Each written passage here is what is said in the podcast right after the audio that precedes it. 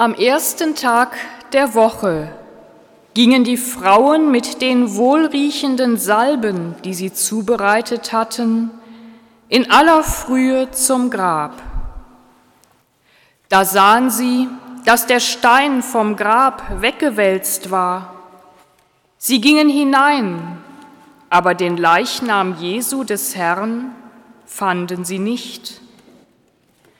Und es geschah, Während sie darüber ratlos waren, siehe, da traten zwei Männer in leuchtenden Gewändern zu ihnen. Die Frauen erschraken und blickten zu Boden. Die Männer aber sagten zu ihnen, was sucht ihr den Lebenden bei den Toten? Er ist nicht hier, sondern er ist auferstanden. Erinnert euch an das, was er euch gesagt hat, als er noch in Galiläa war. Der Menschensohn muss in die Hände sündiger Menschen ausgeliefert und gekreuzigt werden und am dritten Tag auferstehen. Da erinnerten sie sich an seine Worte und sie kehrten vom Grab zurück und berichteten das alles den Elf und allen übrigen. Es waren Maria Magdala, Johanna und Maria, die Mutter des Jakobus, und die übrigen Frauen mit ihnen. Sie erzählten es den Aposteln, doch die Apostel hielten diese Reden für Geschwätz und glaubten ihnen nicht. Petrus aber stand auf und lief zum Grab. Er beugte sich vor, sah aber nur die Leinenbinden.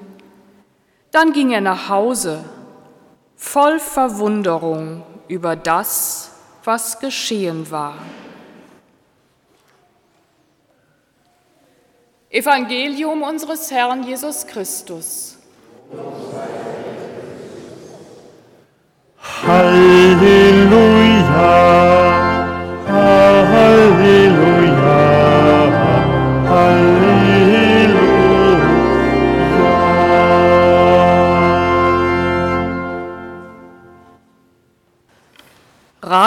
Ratlosigkeit, Erschrecken, Unglaube, Verwunderung, alles Gefühle, liebe Mitfeiernde, die uns aus diesem gerade gehörten Evangelium entgegenkommen.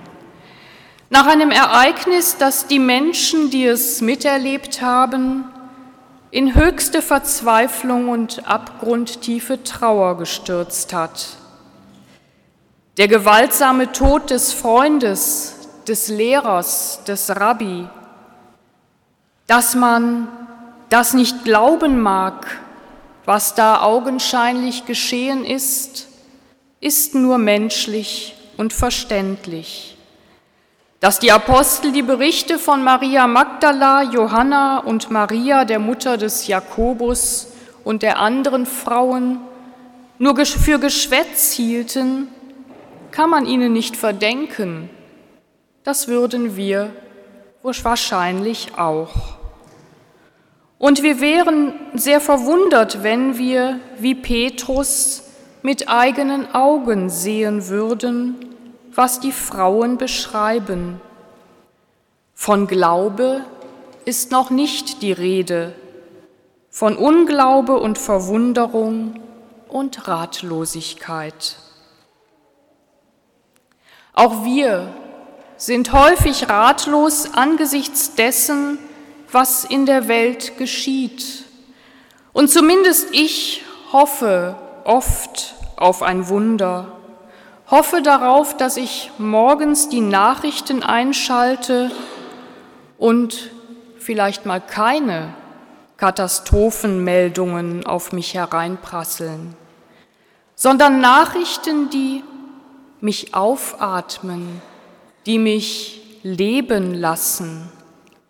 Ich möchte so gern hören, dass Frieden geschlossen wäre zwischen Russland und der Ukraine, und die Menschen für das unendliche Leid, das ihnen angetan wird, entschädigt werden, soweit das überhaupt möglich ist. Ich möchte so gern hören, dass überall dort, wo Krieg und Terror herrschen, die Menschen erkennen, was wirklich dem Leben dient, Solidarität und Gerechtigkeit. Ich möchte so gern hören, dass ein Heilmittel gefunden wird, das uns wirklich und auf Dauer vom Coronavirus befreit, nach über zwei Jahren Pandemie mit über sechs Millionen Toten weltweit. Ich möchte so gern hören, dass wir es schaffen, die Klimaziele einzuhalten und die Treibhausgasemissionen zu senken, damit die Klimaveränderungen für zukünftige Generationen weniger katastrophal ausfallen. Dies alles mag uns wie ein Stein auf der Brust liegen, der Stein, der das Grab verschließt. Wer mag ihn wegwälzen können? Welche Gräber sind verschlossen in uns, in der Gesellschaft, in der Politik, so dass es uns kaum gelingt, eine Gesellschaft zu schaffen, in der Leben ermöglicht, leben lässt in Friede und Freiheit, in der alle das haben, was sie brauchen auf Zukunft hin? Und worauf begründet sich unsere Hoffnung, die wir doch alle immer noch haben, unsere Zuversicht, dass es doch gut wird? Wir haben die Lesungen gehört. Vom Anfang von allem, der Erschaffung der Welt, alles wurde gut geschaffen. Die Schöpfung, die uns zur Bewahrung geschenkt wurde. Wir haben gehört von der Befreiung der Israeliten, die ungerecht verfolgt wurden und durch das Rote Meer geführt und gerettet wurden die nichts anderes wollten, als in Freiheit zu leben und nicht unterdrückt zu werden. Welche Aktualität!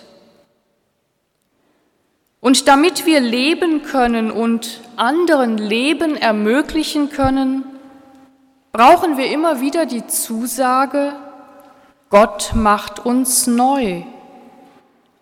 Gott gießt reines Wasser über uns aus schenkt uns ein neues Herz, einen neuen Geist. Gott weicht unsere Hartherzigkeit auf. Er rollt den Stein vom Grab unserer Herzen weg, damit wir leben können, damit wir seinem Liebesgebot folgen und Leben schenken können. Gott befreit von allem, was am Leben hindert, das ist die Botschaft von Ostern. Die frohe Botschaft, das ist die gute Nachricht, die beste überhaupt.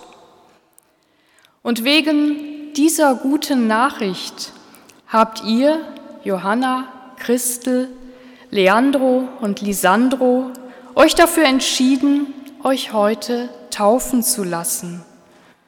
Und jetzt weiß ich gar nicht, wer das ist, Raphael? Raphael, Sie empfangen mit Johanna und Christel heute das Sakrament der Firmung, sodass Sie ein vollumfängliches Mitglied der katholischen Kirche werden.